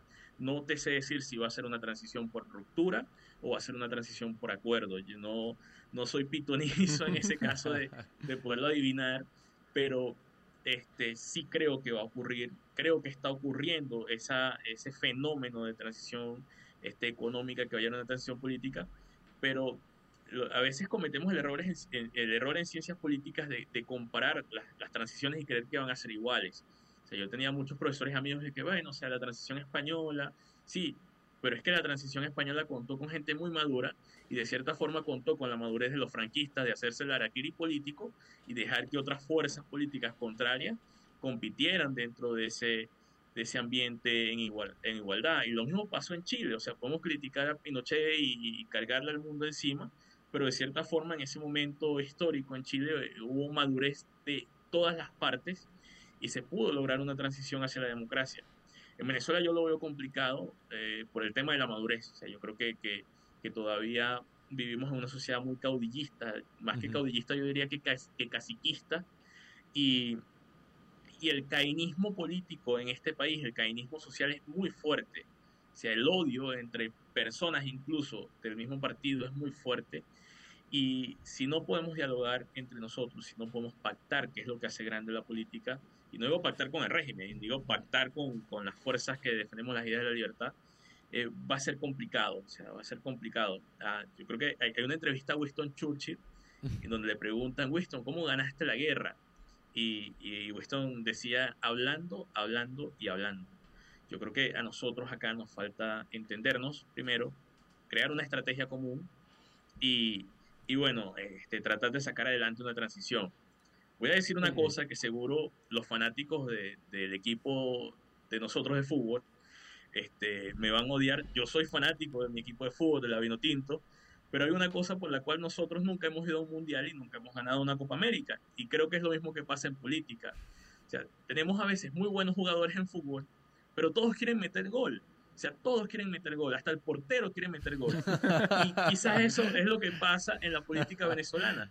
Hemos tenido muy buenos líderes este, de la oposición, hemos tenido gente que ha defendido las ideas de libertad, pero todos quieren ser presidente de gobierno. Y cuando todos quieren ser presidente de gobierno, pues no podemos ganar el partido. O sea, cada quien tiene que saber la, el papel histórico que le corresponde jugar en una transición y a lo mejor no todos nacimos para ser presidente de gobierno, a lo mejor usted le toca ser, como en España le tocó ser a Torcuato Fernández Miranda, de ser la persona que escribió el libreto de la transición y no figurar como figuró Adolfo Suárez. Pero lastimosamente yo creo que mientras no tengamos esa madurez, nunca vamos a ir a un mundial, nunca vamos a ganar una Copa América y difícilmente vamos a salir a corto plazo de esta situación que tenemos ahora. Ok, no, yo no, yo no sé cómo estamos de tiempo en esta conversación, me, me avisan de todas maneras. Dale, dale, les avisamos, les avisamos, dale. Ok, vaya, mira, y, y Luis, ah, ya hablando de, del contexto eh, geopolítico internacional que al fin y al cabo termina afectando a un territorio tan rico y tan, tan, tan padecedor del mal holandés, diría yo, vaya, de, de tener tanta riqueza que ni siquiera a una dictadura comunista se le acaba porque allí tienen tanto que se lo pueden vender a cualquiera y más en momentos de tensión. Yo quisiera preguntarte por qué Guatemala tiene una posición, de las pocas, digamos, repúblicas, medianamente repúblicas, que se opone a tener relaciones comerciales abiertas con China y apoya a Taiwán. Y para nosotros es muy importante saber dentro del contexto internacional actual, ¿vale? Dentro del contexto en el que las fronteras se van tensando, que van agarrando un poquito de fuego y que las grandes potencias parece que entran ya en esta confrontación entre sistemas democráticos liberales y estructuras tanto teocráticas dictatoriales, reinados, las REX y, todo este conjunto de raras formas de socialismo, ¿no? ¿Tú ves que, Venezuela abiertamente vaya a apoyar a, una China cada vez más expansiva o cuál es la relación que se percibe por lo menos en las calles de Venezuela desde el discurso del gobierno de la relación China como un modelo a seguir, como China el modelo económico en el cual me voy a poder aprovechar de estos jóvenes que quieren tener pequeñas empresas en zonas económicas especiales y, no ir abriendo a mercado, porque la oportunidad está para ambos lados, ¿no? A ver, tú sabes que, que, las dictaduras son muy, los dictadores y los regímenes dictatoriales son muy hipócritas con, con, con las ideologías. Y aquí, aquí está pasando una cosa muy interesante. Fíjate, a Hugo Chávez en el 2002 le hacen un golpe de Estado. Y bueno, después regresa, pero hay un paro petrolero y Chávez estaba prácticamente caído en 2003. A Chávez lo salva la guerra en Irak. Los gringos necesitaban petróleo y no voy a asegurar que negociaron, pero el, petróleo que, que, cuando se reactivó la empresa petrolera empezó a salir para allá. Sospechosamente. A, a Maduro le cayó como anillo al dedo la guerra en Ucrania. ¿Por qué? Ahora vemos que los Estados Unidos están relajando las sanciones y no solamente este, Biden, o sea, aquí ya había gente, de, aunque muchos defienden a Trump y tal, gente de Trump y, gente de y representantes y partidistas negociando con Maduro y eso es algo que no se sabía pero que después se, se, hizo público y se han relajado, sanciones, eh, se han relajado sanciones, eh, se han dado concesiones para, para empresas, creo que no sé si fue la Exxon o, qué empresa fue que recientemente Maduro le, acordaron este, darle eh, capacidad para explotar acá en Venezuela. Y bueno, ¿qué pasa? El principal socio comercial de Venezuela es China. Eh, eso lo tenemos muy claro. Pero ha pasado algo muy curioso. a ver, eh, Rusia también vende energía, vende gas y vende petróleo. Al Rusia no poder vender las cantidades que vendía de petróleo y gas a, este, a Europa, quien le está comprando ese petróleo y gas es China. Entonces deja de comprarnos a nosotros los venezolanos. Y Maduro ha dicho, bueno, o sea, si ustedes no me van a comprar, yo voy a hablar con los gringos, que sí me van a comprar. Y los gringos entienden de que, bueno, preferimos cargarnos a un dictador con armas nucleares como Putin y de cierta forma tener un dictador suelo acá en Latinoamérica, que le hacemos una parrilla y es feliz, que le pedimos que baje, o sea, que reduzca la violencia y es feliz, pero lo controlamos porque no tiene armas nucleares. Yo creo, o sea, el análisis que hago yo es que eso es lo que está pasando. O sea, y, y, Maduro está jugando una posición muy a la de Erdogan en Turquía. Sea, un ratico estoy contigo, al otro rato estoy con el otro, a ver quién me ofrece más. Pero básicamente eso, desde mi punto de vista, creo que es lo que está pasando. O sea, a este tipo le ha caído como anillo a dedo la guerra en Ucrania y el conflicto que está ocurriendo para tratar de lavar su imagen. Por eso vemos que ahora sale más a, a foros internacionales cuando ni siquiera salía de Venezuela. Y se saluda con Macron y se saluda con, con John Kerry en Egipto, se toman una foto. Eh, entonces vemos que, que, esa extraña relación de que no te quiero, pero te necesito. Eh, que está pasando acá en, en Venezuela a nivel eh, geopolítico. Lastimosamente, el mal de Venezuela ha sido eh, la crisis energética, la crisis petrolera. A ver, este país se endeudó horriblemente en los años 70, cuando nos volvimos ricos por la guerra de los seis días y la guerra de Yom Kippur en, este, en Medio Oriente. O sea, nos volvimos ricos, millonarios en los años 70, todos querían venir a Venezuela. Y eso nos llevó a una crisis porque el petróleo, el exceso de petróleo hace daño, pone enferma a la gente y cree que todos somos millonarios, eh, enferma a las sociedades. Y luego, pues el, la guerra en Irak salvó a Chávez y vemos que ahora la guerra en Ucrania, pues de cierta forma le está, está opando que, que Maduro se mantenga unos años más en el poder. Oye, y, y, no sé si igual tenemos un par de minutos tal vez para una pregunta de cierre. Nosotros sí. estamos propiamente en Centroamérica y y vemos cómo de pronto tenemos una dictadura muy aliada, justo en, en, el, en el ombligo de Centroamérica, puede ser Nicaragua, y es muy, muy cercana a Venezuela. De pronto muchas de las masas guatemaltecas miraban migrantes venezolanos en la calle y decían, ah, bueno, pues pobrecitos, vaya. Pero ahora que lo ven en Nicaragua, lo ven como más próximo, es una realidad más próxima a nuestro a nuestra día a día, ¿no? Y tú puedes tal vez decirnos cómo ve realmente Venezuela su proyección a, a Centroamérica, porque de hecho invierte mucho en sostener a Nicaragua. Sí, a ver, la, la, la, relación de Venezuela con Centroamérica desde los años 70, bueno, desde siempre ha sido muy importante. Desde la segunda mitad del siglo XX, eh, nosotros, bueno, nuestros exiliados durante la dictadura de, de Pérez Jiménez, la, la mayoría este, estuvo en Centroamérica, especialmente en Costa Rica. Eh, y luego, durante los años 70, en las guerras civiles en los distintos países de Centroamérica, eh, el gobierno venezolano pues eh, apoyó muchísimo los diálogos de paz, especialmente en Nicaragua, especialmente el presidente Carlos Andrés Pérez, que fue el presidente que luego intentó derrocar Chávez. Ese, esos intentos, yo, a ver, voy, voy, a decir una cosa que, que, que va a sonar chistosa y es que, bueno, culpa de que Daniel Ortega esté vivo y, y, esté ocupando un puesto todavía en Nicaragua es parte de, la democracia venezolana, porque quien me dio por una eh, pacífica de los sandinistas y quien financió el primer gobierno de Violeta Chamorros fue el gobierno de, Carlos Andrés Pérez, o sea, la democracia venezolana. O sea, nos sentíamos muy vinculados y nos seguimos sintiendo muy vinculados a Centroamérica y las guerras civiles, pues, generaban un retraso en toda la región y esa aspiración de que fuéramos una Latinoamérica unida, de que pudiéramos crecer juntos como, como los europeos y entendernos y pactar políticamente, eh, pues llevó ingenuamente a, la democracia venezolana en ese momento a darle una salida, a un, darle un puente de plata a la dictadura de Daniel Ortega y que después terminó con, con el regreso de Ortega, creo que en el 2006, 2008 como presidente y hasta ahí como dictador, apoyado por Hugo Chávez y con dinero y petróleo de Hugo Chávez. Eh, a ver, yo creo que, que la dictadura nicaragüense eh, es una dictadura mucho más sanguinaria que, que, la de Venezuela. Eso lo tengo muy claro porque Daniel Ortega Mm, Es una persona que creció entre, entre guerras, entre violencia. Eh, bueno, Nicolás Maduro no podemos decir ni siquiera que es un teórico, es un dictador, un dictador suelo de, de estos que le toca el poder porque le toca.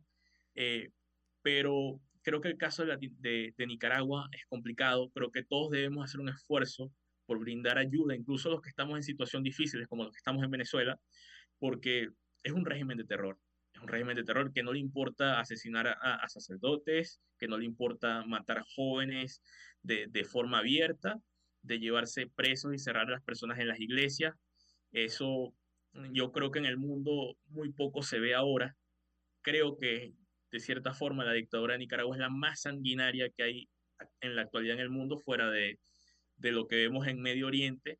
Y es muy triste que la tengamos acá eh, en el continente americano. Y quiero a- hablar de todo el continente, porque creo que lo que a veces nos pasa a nosotros es que, es que vemos la, la política regional mm, dividida, o sea, entre los latinos, entre los norteamericanos. Creo que deberíamos de perfilarnos más en, en, en buscar la estabilidad de, de todo el espacio americano y debemos comenzar por, por ese país. O sea, creo que Venezuela, Venezuela de cierta forma en algún momento va a haber una transición. O sea, yo no sé, a lo mejor lo siento, a lo mejor soy ingenuo, pero creo que esa transición económica que estamos viviendo nos va a llevar a una transición política, porque cuando le abres una ventana al mercado, eso va a arrasar. Pero en Nicaragua es que todo está cerrado, es que todo está en oscuridad. Es que, o sea, si quieres hablar sobre ideas de la libertad, eh, corre peligro, muy, o sea, corre, co- o sea, corre un grave peligro tu vida. Y, y eso es triste y, y lastimosamente o sea, nos sentimos como que no podemos ayudar lo suficiente como quisiéramos. Mi querido Luis, mi querido Eduardo, muchísimas gracias por acompañarnos. Sin lugar a dudas, importantes lecciones las que nos dejan como aprendizaje para, en, su caso, pues con la esperanza, yo comparto lo que dices, esperemos que haya una transición y que más pronto que, que tarde veamos cambios eh, fundamentales en Venezuela y sobre todo con una nueva generación que, como bien mencionas, mi querido Luis, eh, trae otra mentalidad, ¿no? Y esperemos que, que la semilla que ya traen logre cre- logre florecer en, en Venezuela, ¿no? Sí, les damos muchos éxitos y de veras muchísimas gracias por tu tiempo y a pesar de las adversidades que te hayas logrado conectar, de veras que lo apreciamos mucho. Igual como siempre, tu apoyo, estimado Eduardo. Este, seguramente los vamos a volver a tener en, en los futuros programas. Y mientras tanto, nosotros vamos a corte. Muchas gracias. Gracias. Estamos de regreso aquí después de una muy interesante entrevista que tuvimos con, con, con un compañero venezolano. querido Luis, Luis, el licenciado y estudiante de Ciencias Políticas de de coordinador Venezuela. de Students for Liberty en Venezuela. Porque aunque no lo crea, hay libertad en Venezuela. Poco Sí, a poco, pero ahí y- va. Y, conjuntamente con, con Edu, con nuestro querido. Edu Aguilar, coordinador de Students for Liberty Guatemala. Yo te voy a decir algo. A mí me encantó sobre todo el análisis de los, de, de los inmigrantes, de quienes están emigrando de, de Venezuela buscando un mejor futuro, porque muchas veces al ver, sobre todo que estamos hablando de 7 millones de venezolanos que se estima que han abandonado Venezuela en los últimos años, uno, uno pensaría, ok, te estás quedando sin gente, brother. sí, va Ya a quebrar, no hay- va a quebrar es, el ya país. No hay para dónde. Y lejos de, de quebrar, por, por lo que pudimos ver, es un modelo a la cubana, ese, eh, el- las divisas que mandan estos venezolanos a, a sus familias eh, se convierten en este sustento, por un lado de divisas y por otro lado un ingreso para el Estado, ¿no? Sí, y de hecho eso es algo que hemos visto en Guatemala con el caso de las remesas. Que, o sea, que es un De fenómeno hecho, que, enten- es, que la- entendemos. las que- remesas son la mayor fuente de divisas para Guatemala. Y que, bueno, y por eso Guatemala los mayores exportadores que somos también es de personas. Total. Y, y es un hecho que yo te diría, también es bastante lamentable porque no es que las personas en su mayoría quieran migrar como, ah, bueno, tengo la opción de irme a Suiza, tengo la opción de irme a Alemania, y me voy a Alemania porque ahí trabaja una multinacional. No todo lo contrario, son personas que quieren trabajar y que preferirían trabajar en Guatemala. En la mayoría, me atrevo a decir eso, pero que no tienen las condiciones necesarias. Todavía no tenemos un país que les ofrece las condiciones necesarias para que puedan ejercer de la manera como ejercen en los Estados Unidos. No, y te voy a decir, aquí nosotros como chapines también tenemos que ser sumamente autocríticos y aceptar una realidad que a mí en lo personal me cuesta, pero hay que hacerlo. Nosotros no somos un país socialista.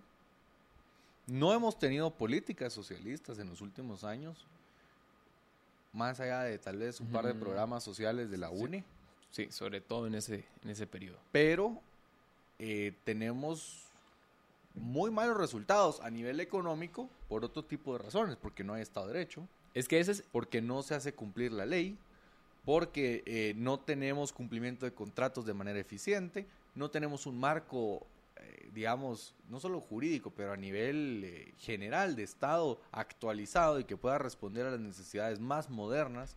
Por eso si usted quiere constituir una empresa, se va a Panamá. Pero eso es lo que... Es, es que ese, ese punto es clave, porque Entonces, Guatemala... No, no tenemos necesariamente eh, el socialismo, pero tenemos resultados como los que estamos viendo en países socialistas. Pero, pero es por lo que acabas de mencionar. O sea, nuestra, nuestra eficiencia no se encuentra, por ejemplo, en el caso del, del Salvador, te diría yo, que es un país con, ahora que con la noticia de que nos dieron una mejor calificación de riesgo crediticio para Guate, que ojo, no es lo mismo que riesgo país. Correcto. Pero en todo caso demuestra que macroeconómicamente hablando, Guatemala es un país, tiene una economía bastante estable.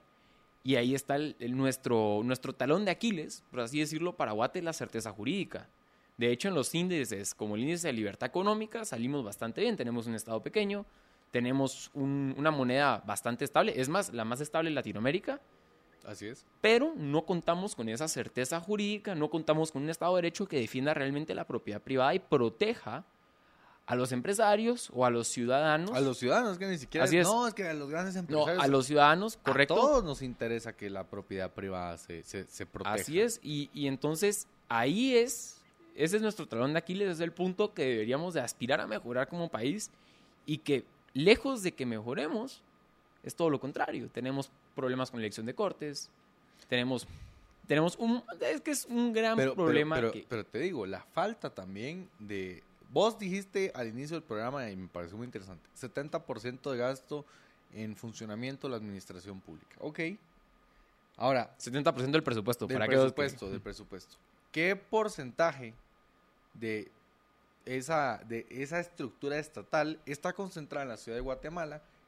¿Y qué, pues, qué oficinas, qué secretarías, qué funcionarios públicos están velando por la población que está en el interior del país? Porque, ojo, la gente que está emigrando son justamente las regiones más pobres del país.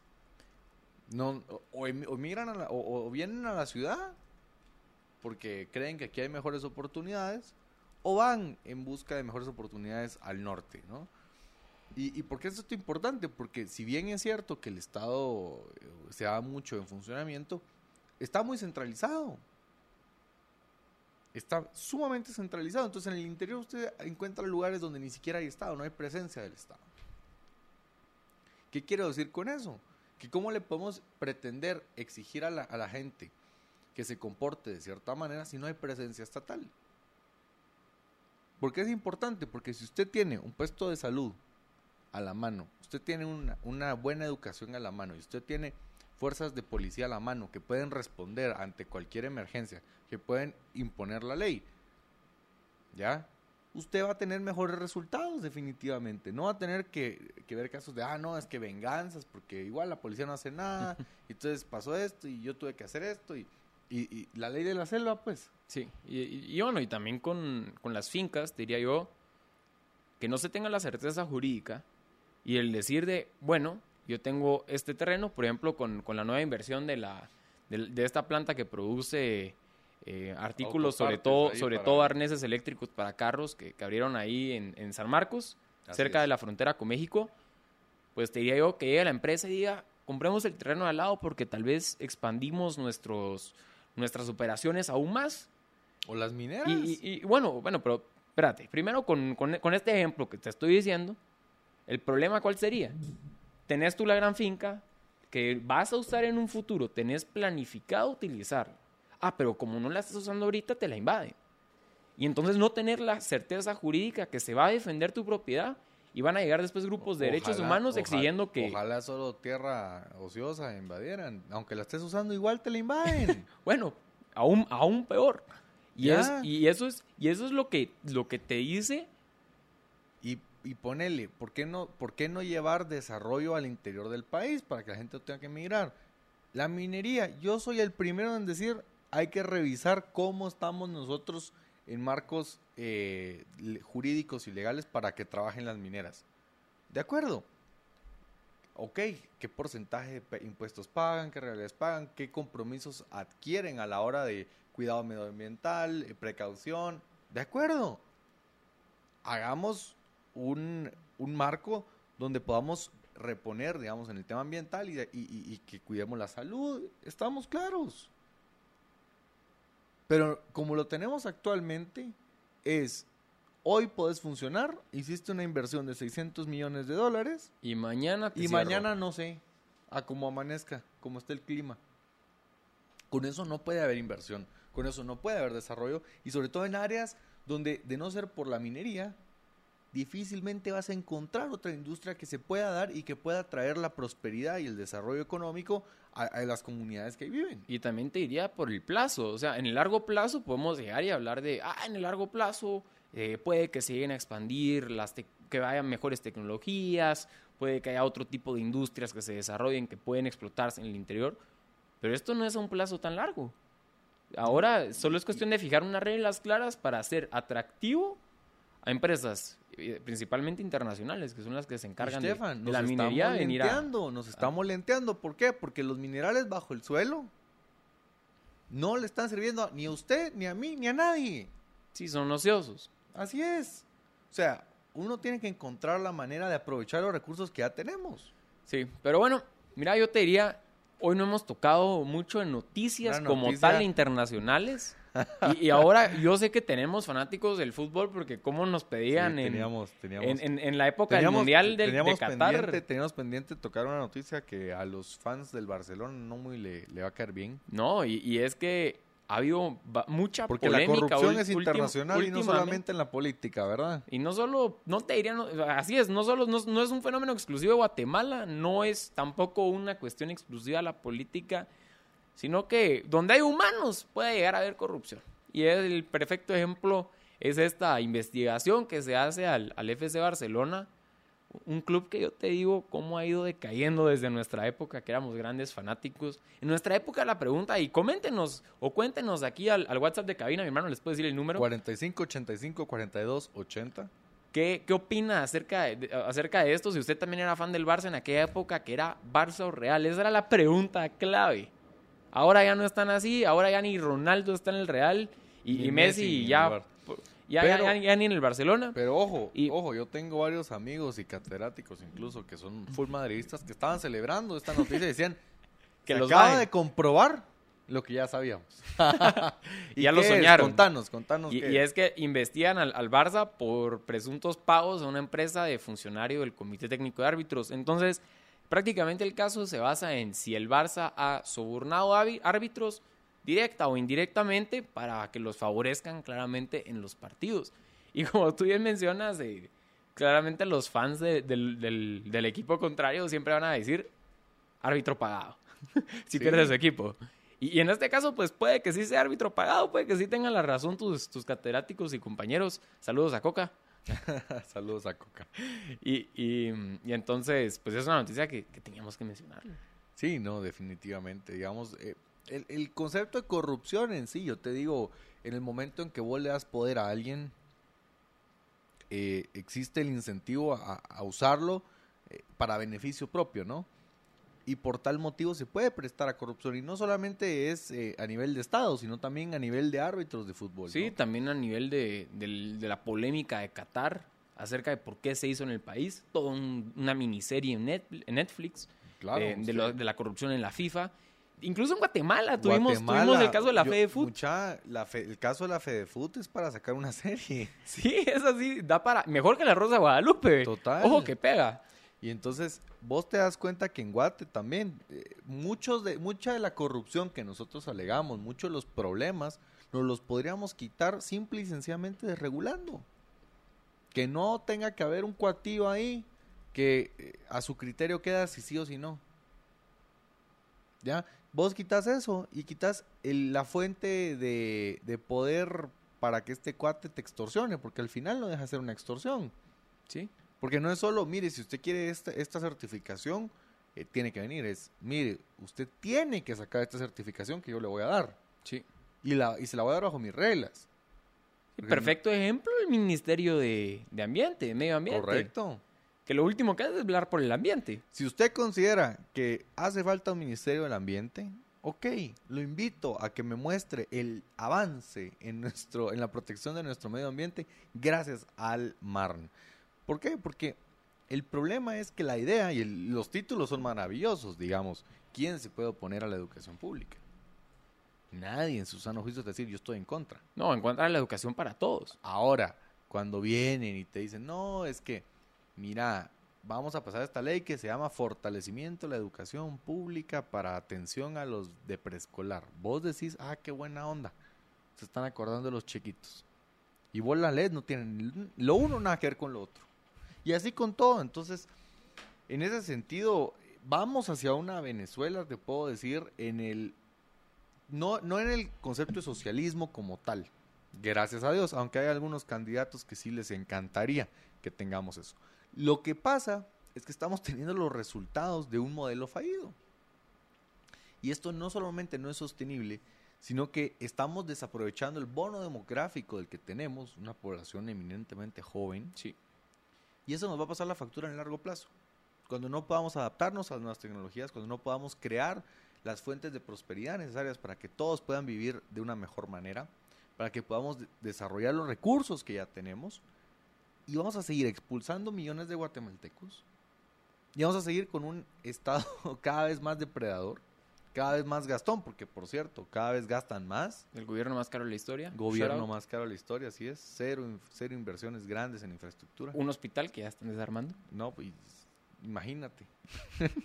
Entonces, vamos a seguir quejándonos. Y ojo, de lo que nosotros nos estamos quejando, el tráfico no es un problema nuevo. Lleva décadas. El, el tema de falta de infraestructura lleva décadas. Ya, el- el- la falta de inversión lleva décadas. El, el mal sistema de salud pública, el mal sistema de educación pública lleva décadas. Y el problema es que no vamos a, no vamos a avanzar si seguimos con los mismos problemas. Deberíamos de tener por lo menos otro tipo de problemas Y Yo te diría, con eso. resolver último, estos pero- y puchica, bueno, surgen otros, de acuerdo, en Pero todos lados surgen me, nuevos. me gustaría decirte una última, un, último, un último punto que quiero anexar, que necesito mencionarte con eso, el problema del tráfico, que también lo, mencio- lo mencionó nuestro estimado invitado venezolano, cuando decía por qué su equipo no va al Mundial, y es porque todos quieren meter gol. Todos Y lo mismo aplica aquí con los problemas del Estado. El, el programa pasado hablamos del voto cruzado y del problema de que no haya, de que no se puedan tomar siempre las decisiones para e- ejecutar los planes de gobierno. Y eso suponiendo que son planes de gobierno buenos, claro. Porque todos quieren llevarse, todos quieren decir yo metí el gol, yo hice el proyecto. Y esa es otra de las razones por las que es difícil que vaya a haber un proyecto conjunto en, en donde tienen que entrar a batear varios sectores, ya sea el Poder Legislativo, Ejecutivo y coordinarse también con una alcaldía. Te dejo solo la idea es. abierta que vamos a tocar definitivamente en otros Ya programas. se nos está yendo el tiempo, pero recuerde que en Banco Industrial nos preocupa tu bienestar y por eso queremos que escuches este consejo de seguridad. Páginas de dudosa procedencia están suplantando a Banco Industrial. Para ingresar a Bi en línea web, escribe la dirección https www.bi.bi.com.gt No ingreses desde ningún otro enlace, no caigas en engaños. Banco Industrial, juntos siempre hacia adelante. Para mí fue un gusto compartir con usted una semana más una interesante entrevista con Luis, coordinador eh, de Students for Liberty en Venezuela, Con con, Edu Aguilar. Aguilar. coordinador de Students for Liberty en Guatemala, y cómo no, mi queridísimo hermano Stefan en la cabina de Libertópolis. Sí, un Nos placer. vemos un la próxima semana. Un placer poder compartir contigo nuevamente la cabina y definitivamente tocamos temas que son muy relevantes, sobre todo en este año electoral. Así que no se deje comprar por esas pruebas políticas que le ofrecen todo, porque va a terminar con nada, como en el caso de, de estas dictaduras. Nos vemos la próxima semana. Que pase un excelente fin de semana.